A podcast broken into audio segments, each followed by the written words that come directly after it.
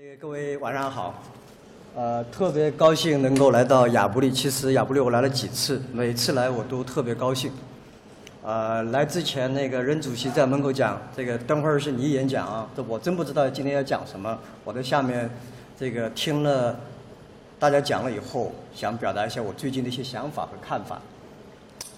但是另外一个呢，就是我觉得亚布力不比我们达沃斯差。其实亚布力更有亚布力的味道。达沃斯讲的问题太远太大，几乎就是跟你没什么靠边。在这儿我们讲的所有的问题都跟我们有点关系。反正企业家讲企业家的，经济学家讲经济学家的，各讲各。我一贯认为经济学家家讲的大部分东西是不靠谱，在这儿讲的是很靠谱。这个。这个这个维英跟我有不同的看法，对很多问题，但是不妨碍我们在亚布力一起共同的努力，推进中国经济的发展。啊，这个这才是不同的观点在一起，我们才叫真正叫的和谐的发展。所以我觉得在亚布力我特别喜欢。啊，我们在这儿今天没看到雪，前上一次来看到很多雪。我们希望亚布力的思想像雪花一样，能够散放在这个大地上面。那我觉得今天第一呢，我想讲三件事儿。啊，第一个是一场革命，第二是一个危机，第三是一个行动。一场革命，因为最近呢，很多人对我们的评论挺多，有很多人喜欢我们，因为淘宝给他们带来了生活快乐；也有很多人恨我们，因为是说是因为你们把我们的生意给砸了。啊，有人这个建林跟我打一个亿元的赌，到底谁会赢？其实呢。反正今天中国，我们永远不成功的人总是怪在别人，是因为别人让我砸了饭碗。今天电子商务它不是一个技术，不是一个商业模式，它是一场革命，它是一个生活方式的变革，它只是刚刚开始。在座，我相信在座所有的人，绝大部分的人都没有意识到这场革命对你们会带来的什么。这场革命呢？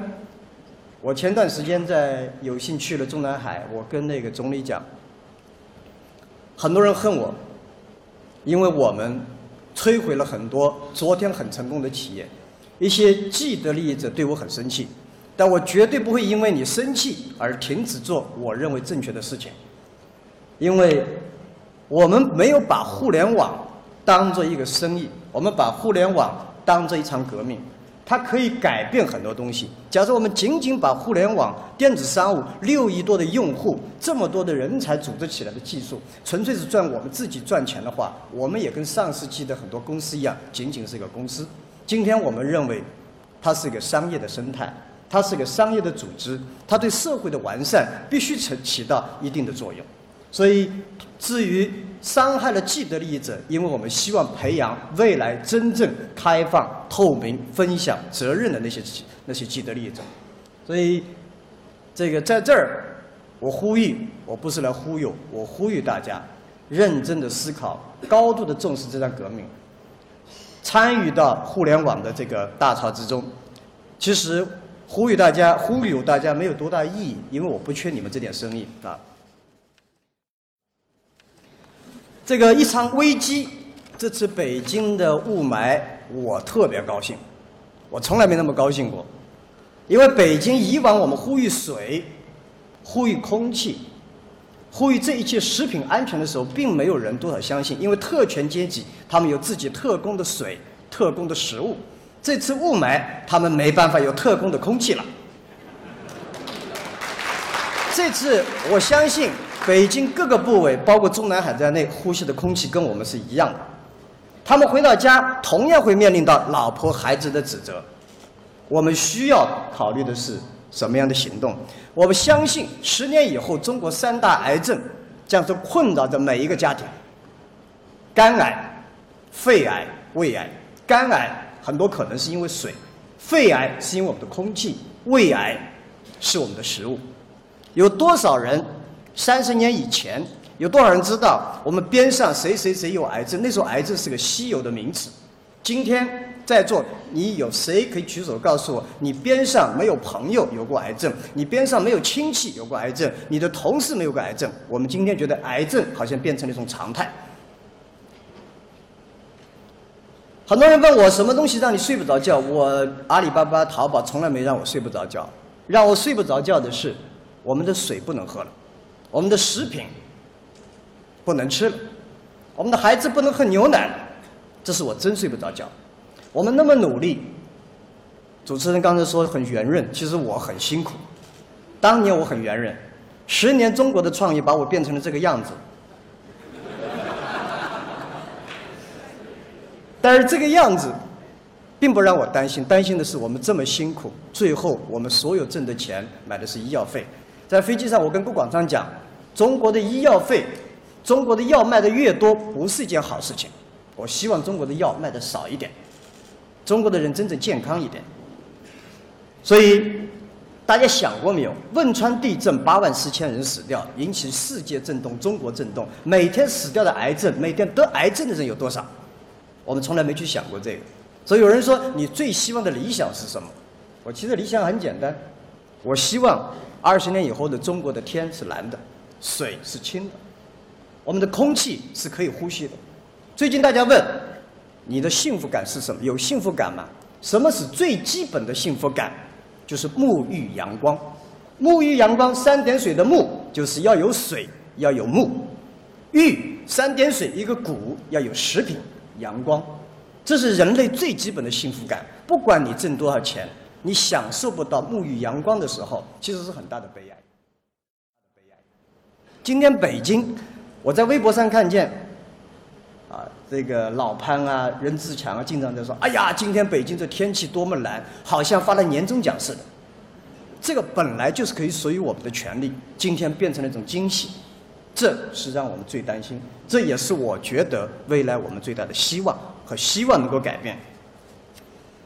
这个问题不仅仅是因为发展快速造成，不仅仅是因为政府的失职造成，是我们社会缺乏了一种抗体，缺乏了一种信仰。何为信仰？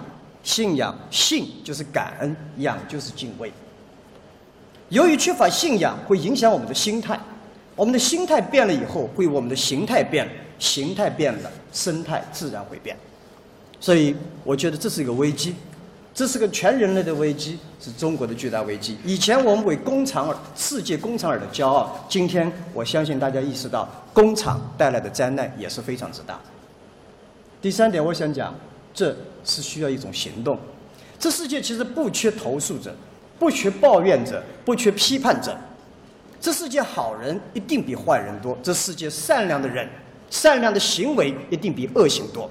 这个世界人人都说缺乏信信任，我们不相信政府，政府不相信我们，我们不相信媒体，媒体不相信我们，老子不相信儿子，儿子不相信老子，老婆不相信老公，老公也不相信老婆，人人之间不存在的信任。但世界上，从我所从事这个行业中，我发现信任无处不在。想过没有？二十年以前、十年以前，你会在网上给一个闻香识女人，这个你从来听起来很可怕的名字的人寄去一个他要卖一样东西，你寄给他一样东西，钱你还没收到，你把他把东西交给一个你完全不认识的快递人员，他会经过千辛万苦送到一个完全不认识的那个人手上，那个人还会付钱到你手上，每天这样的信任。发生两千四百多万笔，信任一定存在，只是我们需要去发现而已。这个世界，这个世界，我将近的相信，我们并不是需要等待政府。其实等待政府其实很累。一方面我们中国很矛盾，希望市场经济；一方面又希望政府赶紧出些什么政策。其实我相信这些问题都可以解决。今天的雾霾。当年的欧洲有过，当年的美国有过，当年的日本有过，但是他们今天经过十五年、二十年，终于完成。今天美国的天是蓝的，水是清的。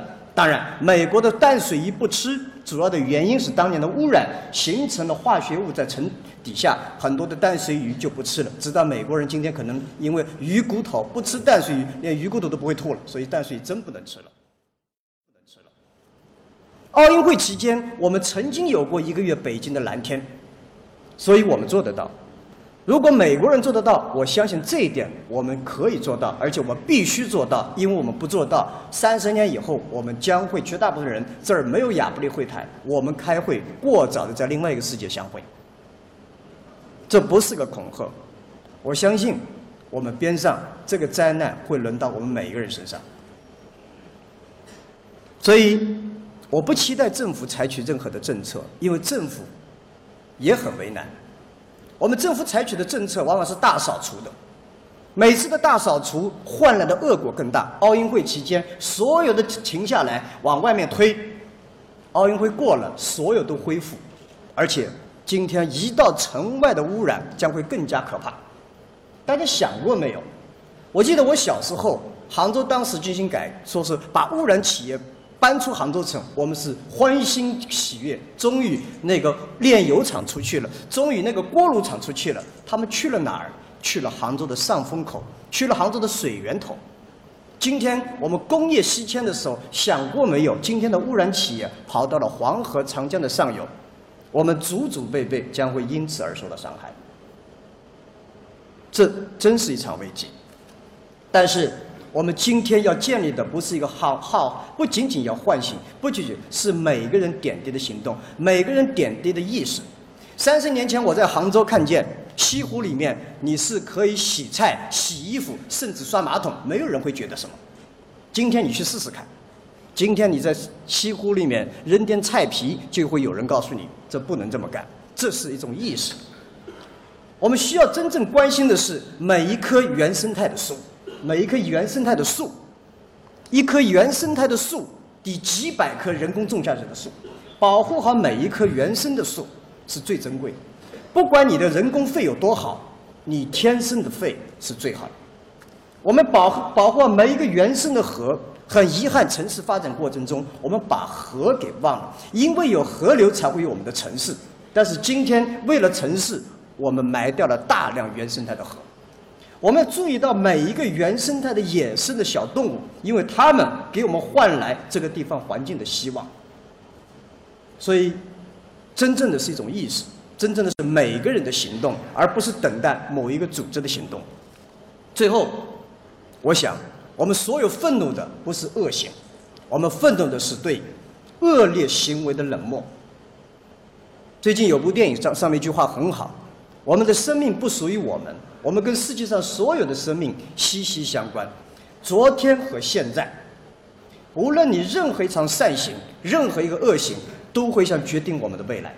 所以，这是我要想讲的，呼吁大家，这是一场真正的危机，而行动一定是每个人个人，而不是期待别人。谢谢大家。